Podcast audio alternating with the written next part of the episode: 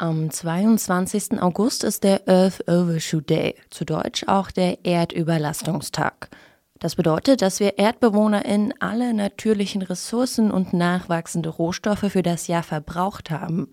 Also alle Ressourcen und Rohstoffe, die unser Planet eigenständig hätte reproduzieren können.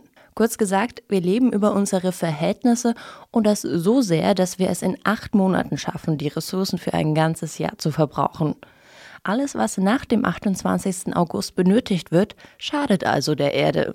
Die ca. 83 Millionen EinwohnerInnen in Deutschland bräuchten dieser Rechnung nach ganze drei Erden für sich allein, um nachhaltig wirtschaften zu können. Und wir sind ja nicht mal die Einzigen auf diesem Planeten. Was kann also jeder und jede von uns tun, um besser mit den vorhandenen Ressourcen umzugehen? Und muss das immer mit dem Verzicht zu tun haben? Genau das wollte ich für diese Folge Mission Energiewende herausfinden. Mission Energiewende. Der Detektor FM Podcast zum Klimawandel und neuen Energielösungen. Eine Kooperation mit dem Klimaschutzunternehmen Lichtblick. Mein Name ist Sophie Rauch und ich nehme euch jetzt mit in meinen Alltag. Ich möchte herausfinden, wie ich nachhaltiger leben kann und welche Alternativen es gibt, um CO2 einzusparen und somit Klima und Umwelt zu schonen. Dann starten wir jetzt erstmal in den Tag.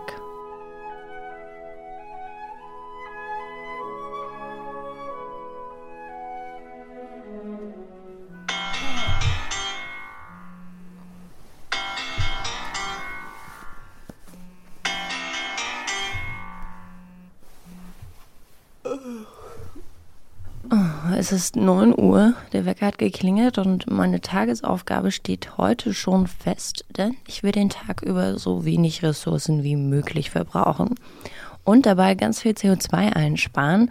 Das sollte ich, denke ich jedenfalls, ganz gut hinbekommen. Also das soll jetzt auch nicht überheblich klingen, aber ich habe mich halt in letzter Zeit sehr viel mit diesen Themen beschäftigt, wie man vielleicht am Podcast merken kann. Aber erstmal muss ich jetzt raus aus dem Bett und ab ins Bad.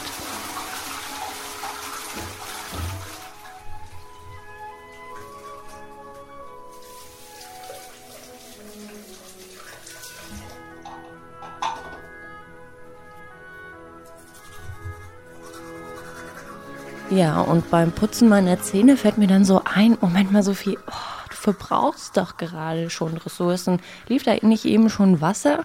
Oh, da fängt schon mal der Tag richtig gut an, wenn man schon die kleinen Sachen irgendwie vergisst. Was ich mir jetzt aber frage, ist, was kostet mich denn eigentlich meine morgendliche Routine, liebes Nachhaltigkeitsgewissen? Kurz erklärt, Leitungswasser ist nachhaltig und benötigt ca. 0,35 Gramm CO2-Äquivalente pro Liter für die Förderung und Aufbereitung. Klingt erstmal nach einer guten Bilanz, aber Schätzungen für den deutschen Durchschnittsmenschen besagen, dass wir 120 Liter Wasser am Tag verbrauchen. Dann wären wir schon bei 42 Gramm am Tag und dann kommt da noch das sogenannte virtuelle Wasser hinzu. Okay, warte mal kurz, hier würde ich dich gerne mal unterbrechen. Zuerst müssen wir, glaube ich, ein paar Begriffe klären, damit die HörerInnen mitkommen zu den CO2-Äquivalenten. Also das ist quasi eine Masseeinheit, die uns dabei hilft, die Klimawirkungen, zum Beispiel die von CO2 zu beschreiben, aber auch andere Treibhausgase wie Methan oder Lachgas fallen darunter. Und virtuelles Wasser, ne, das müsste quasi das Wasser sein, was ich nicht direkt verbrauche. Genau. Der Begriff bezeichnet das Wasser, was zum Beispiel bei der Herstellung deiner Kleidung, deiner Lebensmittel und anderer Alltagsgegenstände verwendet wurde. Und diese Menge wird auf 3900 Liter pro Jahr geschätzt. Und bei solchen Rechnungen merkt man mal wieder sehr gut, wie viel hinter solchen Produkten steht, was einem vielleicht beim Kauf oder bei der Verwendung gar nicht so bewusst ist. Nachhaltig leben bedeutet also nicht unbedingt Verzicht, sondern eher, dass ich meinen Konsum hinterfrage und mich mehr mit den Lieferketten und den Herstellungen der einzelnen Produkte vertraut mache, um dann zu sehen, okay, da kann ich vielleicht ein bisschen weniger von nehmen oder da verzichte ich vielleicht doch drauf und nehme die Alternative. Also ich muss mich also viel mehr informieren über die ganzen Sachen und da lebe ich mit der Devise, da kann man nicht früh genug anfangen, aber erstmal frühstücken.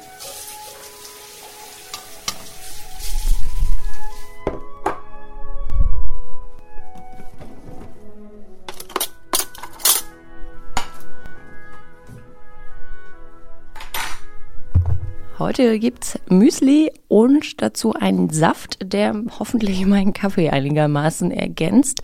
Denn ich habe mich entschieden, auf den Kaffee heute Morgen zu verzichten, da die CO2-Bilanz eher mies ist. Dann nehmen wir mal eine Tasse Kaffee. Die wurde zubereitet mit 125 Milliliter Wasser und 7 Gramm Kaffeepulver. Und für diese eine Tasse fallen schon mal 75 Gramm CO2-Äquivalente an. Und genau deshalb sieht ein guter und klimafreundlicher Start in den Tag etwas anders aus. Vor allem bei deinem täglichen Kaffeeverbrauch. Das ist ja nicht nur die eine Tasse am Morgen, sondern da kommen schon mal zwei, drei Tassen pro Tag zustande. Auf das Jahr hochgerechnet trinkst du, wenn wir mal mit 2,5 Tassen rechnen, rund 913 Tassen Kaffee. Und damit wärst du bei einer CO2-Bilanz von 68,5 Kilo CO2-Äquivalenten pro Jahr. Und das allein für Kaffee. Dann, ja, liebes Nachhaltigkeitsgewissen, danke für die Aufmunterung am Morgen und die Mutmachung.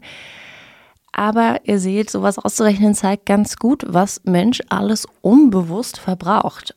Aber ich glaube, dass es mit der CO2-Bilanz nicht nur beim Kaffee so finster aussieht.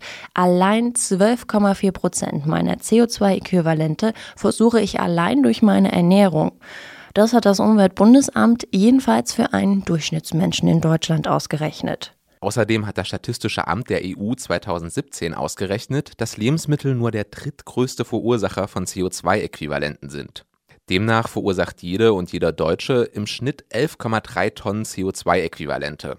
Das ist übrigens deutlich mehr als der EU-Durchschnitt.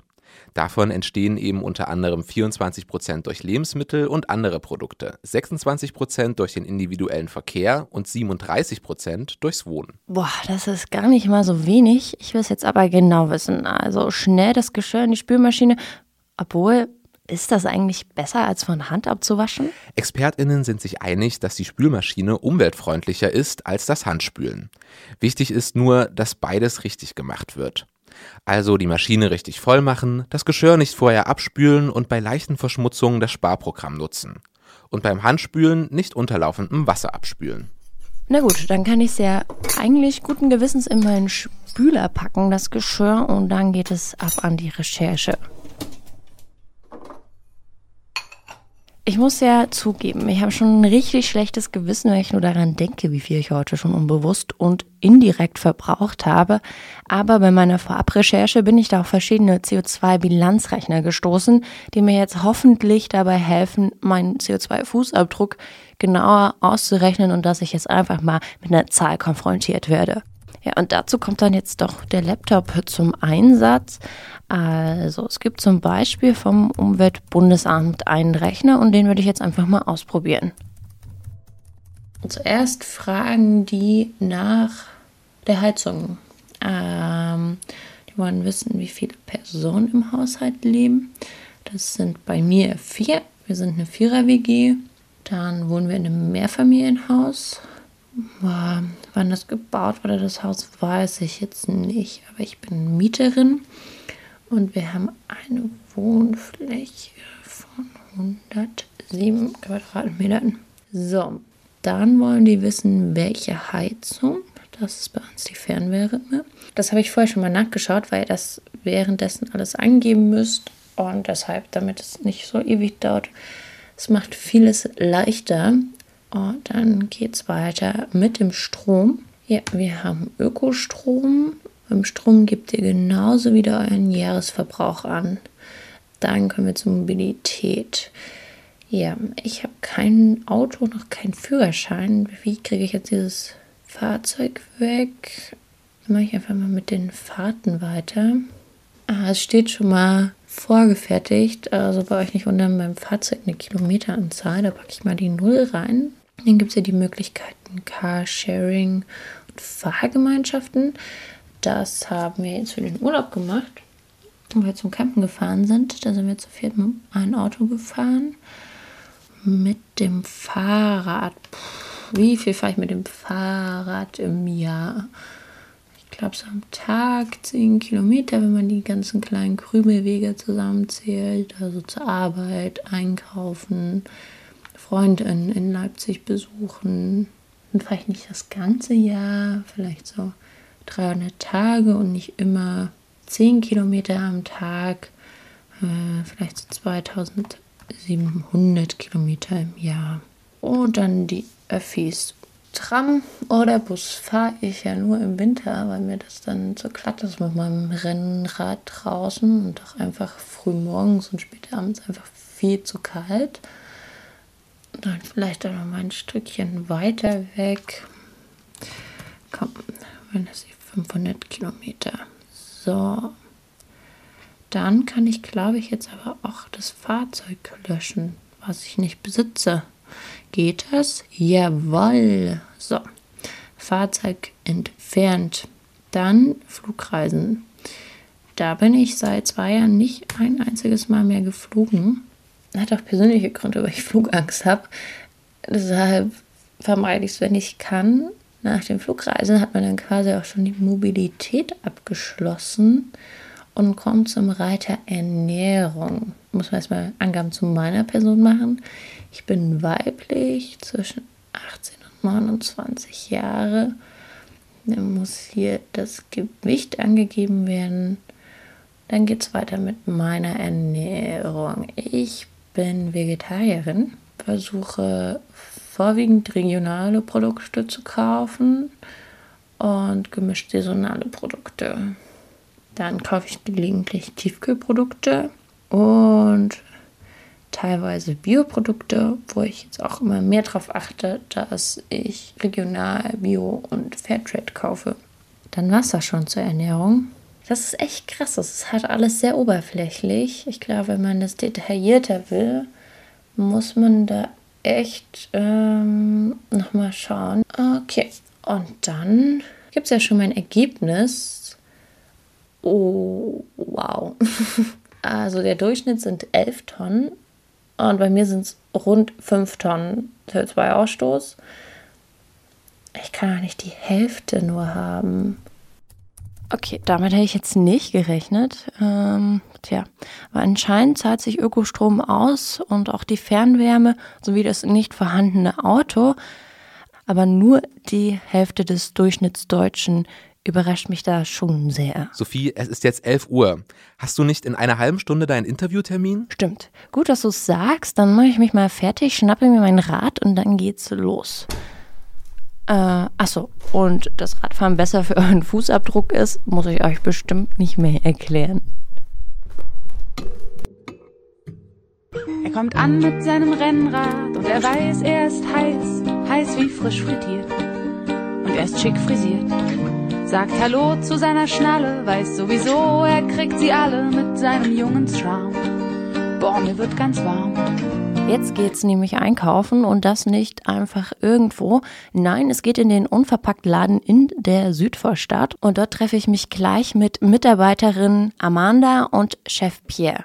Denn das CO2-Einsparen beginnt schon beim Einkaufen und ich hoffe natürlich, dass mir die beiden jetzt hilfreiche Tipps mit auf den Weg geben können, worauf ich beim nächsten Einkauf achten sollte. Also Maske auf und nichts wie rein in den Laden.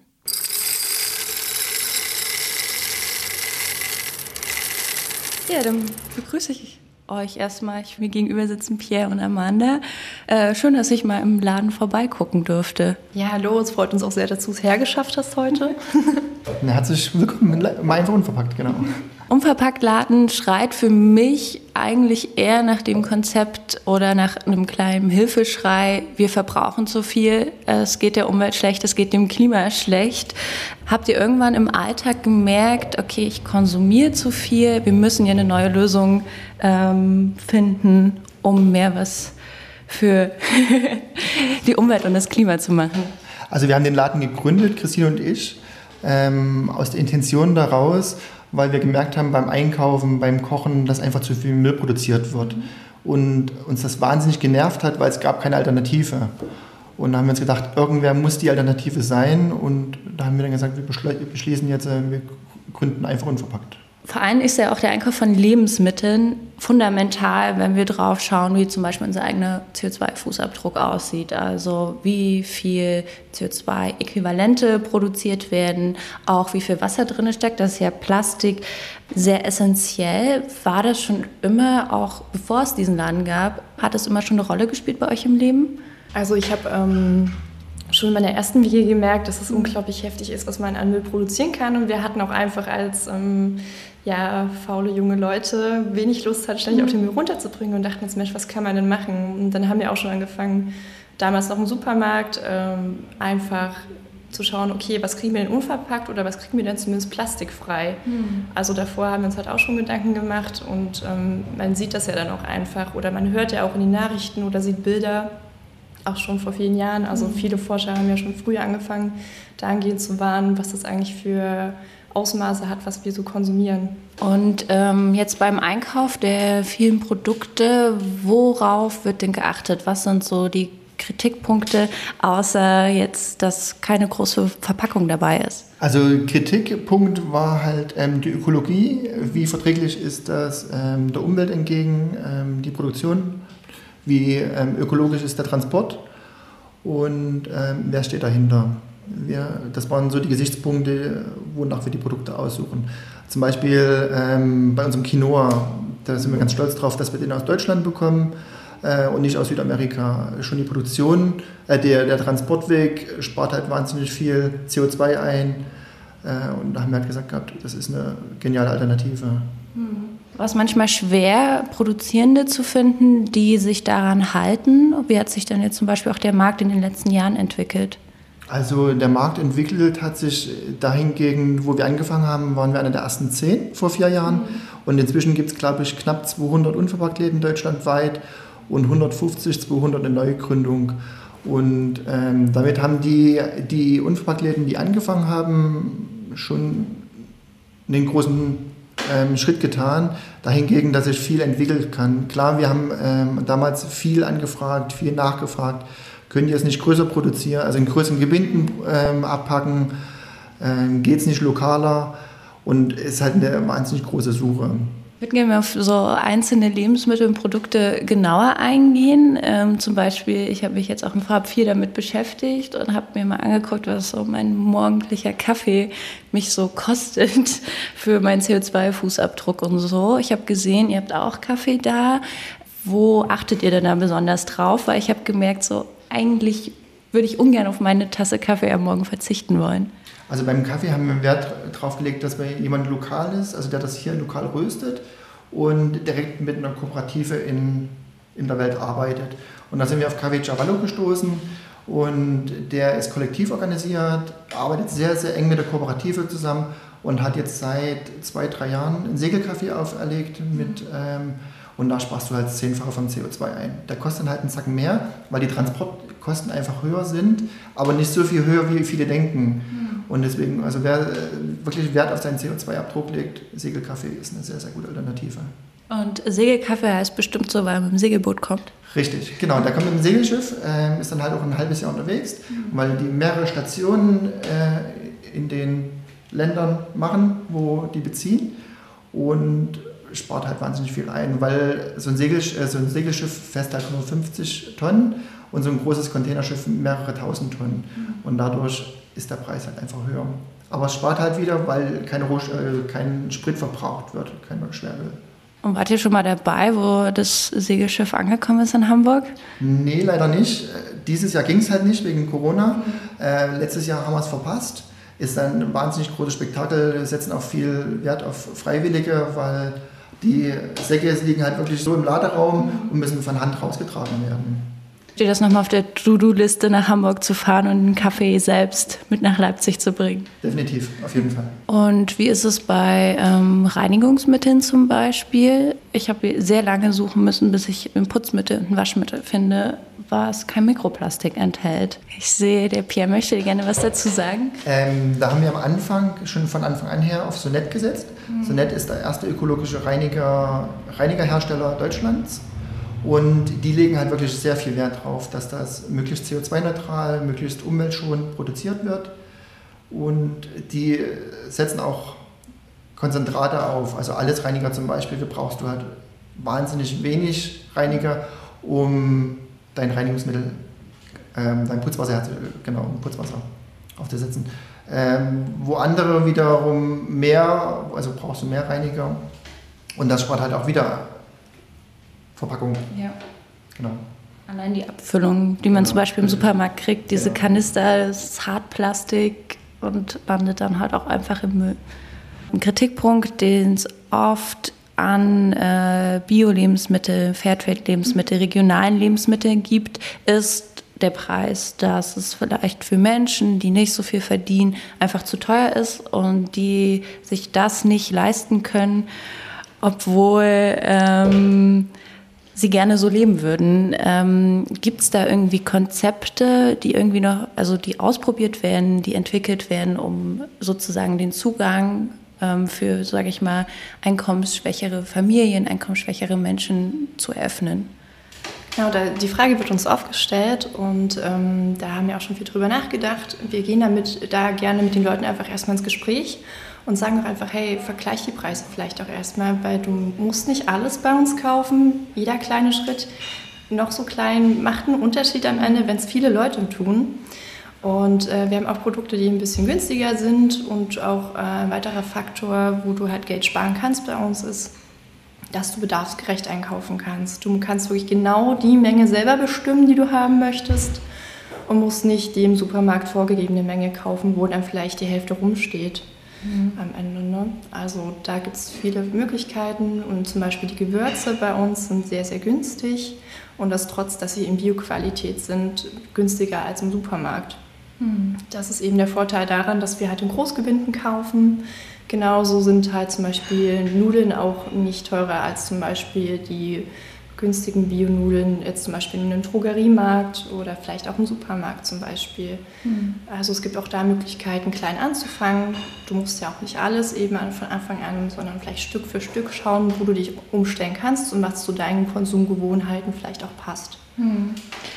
Dann ähm, bin ich ja immer noch gerne auf der Suche nach Tipps und Tricks äh, was man so beachten kann, um äh, die Welt ein bisschen besser zu machen. Ähm, was habt ihr denn so für, sage ich mal, Tipps für den Einkauf?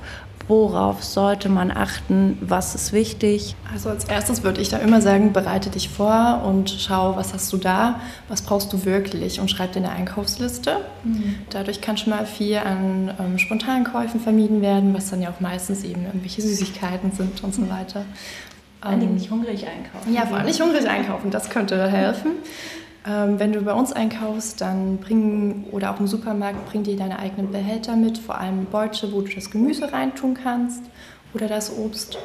Das hilft auch ganz doll schon mal, weil du dann eben zum Beispiel keine Plastiktüten und so weiter ähm, gegebenenfalls benötigst. Dann Wochenmärkte. Wochenmärkte spart halt wahnsinnig viel. Ähm, dadurch unterstützen auch kleine Produzenten in Leipzig gibt es ja regelmäßig Wochenmärkte, Stadtteilmärkte und da kann man halt auch viel ähm, lokale Produzenten unter, unterstützen und ähm, Verpackung einsparen, weil viele, jetzt mit Corona ist es ein bisschen schwierig, mhm. aber viele Produzenten halt inzwischen wirklich sagen, hier, ich pack's dir in dein Gefäß, ist vollkommen okay. Mhm. Zum Schluss noch die Frage, euer Geheimrezept, eher verzichten auf irgendein Produkt, weil ich es nicht... Äh klimafreundlich bekomme oder mir eher eine Alternative suchen? Ähm, verzichten finde ich immer schwierig. Ich bin immer lieber ein Freund von Alternative finden. Mhm. Ähm, vielleicht weniger von dem, was man ähm, denkt, ah, das ist jetzt nicht so gesund für mich, gesund für die Umwelt oder sonst irgendwas. Ähm, versuchen zu reduzieren, versuchen eine Alternative zu finden. Mhm. Genau, man muss vielleicht auch schauen, ist das Produkt, das man gerade begehrt, nicht eigentlich auch ein Luxusprodukt wie Schokolade, Kaffee und äh, auch eigentlich Fleischprodukte zum Beispiel, da müsste man vielleicht auch wieder ein anderes Gefühl dafür kriegen und das halt eben auch als solches betrachten. Und genau, ansonsten einfach schauen, dass man vor allem auch erstmal Transparenz schafft, sich Wissen aneignet, weil auf die Art und Weise findet man dann vielleicht ganz, ganz leicht eine Alternative, zum Beispiel eine Möglichkeit, wie es ganz regional angebaut dann eben auch gewisse Lebensmittel gibt. Ich bedanke mich äh, für die Einladung und dass ich hier sein durfte. Das hat uns auch gefreut, gerne wieder. Genau.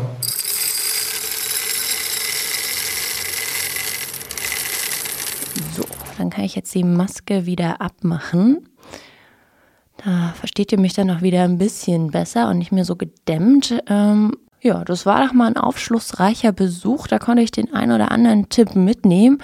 Und ich hoffe, es geht euch genauso. Und ich würde sagen, ab nach Hause.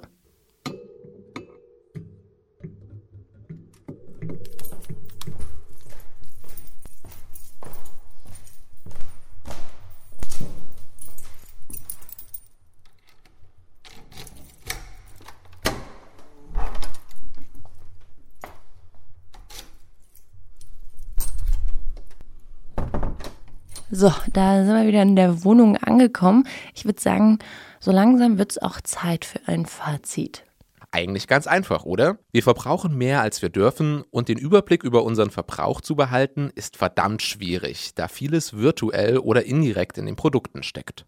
Da hast du recht. Deshalb mein Tipp, setzt euch mal damit auseinander, was so ein ganz normaler Tag euch an Ressourcen kostet und wie viel CO2-Äquivalente ihr verbraucht. Es gibt zum Beispiel die App Klimakompass von World Watchers. Da könnt ihr alles eingeben und die App stellt euch sogar kleine Challenges, die euch dabei helfen, klimafreundlicher zu leben zum Beispiel plastikfrei für eine Woche leben, weniger Filme und Musik streamen oder mehr mit dem Rad fahren. Und sonst gilt, Fragt euch einfach selbst, ob das gerade nötig ist. Zum Beispiel nicht jeden Tag duschen. Alle zwei Tage reichen völlig aus. Oder auf Ökostrom umstellen, wenn das irgendwie möglich ist. Euer Handy zum Beispiel nicht über Nacht laden, das ist auch schlecht für den Akku. Und beim Einkauf auf Regionalität achten. Es sind also eher die kleinen Dinge, die meist auch einen großen Unterschied machen. Und ich glaube, das ist auch das, was ich heute gelernt habe. Natürlich verbrauchen und konsumieren wir tagtäglich. Da kommen wir nicht vorbei und Verzicht ist jetzt auch keine Lösung. Aber zu reflektieren, was ihr konsumiert, hilft euch super dabei, Muster zu ändern und euren eigenen Beitrag zum Klimaschutz zu leisten. Für mich geht es jetzt aber erstmal mit dem Rad an den See. Die Flasche mit Leitungswasser und Äpfeln aus der Region ist im Rucksack und somit verabschiede ich mich in meinen Sommernachmittag, der mir und hoffentlich auch der Umwelt gut tut.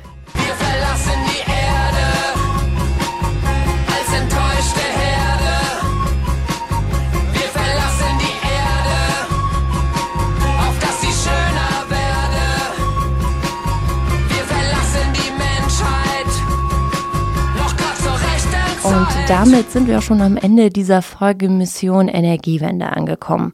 Danke, dass ihr mich bei meiner Suche nach Antworten begleitet habt und drangeblieben seid. Wenn ihr wollt, dann hören wir uns nächste Woche wieder und da werfen wir einen Blick auf unsere Gesundheit. Wie wirkt sich der Klimawandel auf diese zum Beispiel aus? Und wie gut ist unser Gesundheitssystem darauf vorbereitet? Antworten gibt es dann nächste Woche. Und wenn ihr die Folge nicht verpassen wollt, dann abonniert sehr gern diesen Podcast, falls ihr es noch nicht gemacht habt. Und wenn ihr Themenvorschläge für den Podcast habt, dann schreibt mir gerne eine Mail an klima.detektor.fm. Ich freue mich auf jeden Fall von euch zu lesen. Also dann bis zum nächsten Mal. Mein Name ist Sophie Rauch. Macht's gut. Mission Energiewende. Der Detektor FM Podcast zum Klimawandel und neuen Energielösungen. Eine Kooperation mit dem Klimaschutzunternehmen Lichtblick.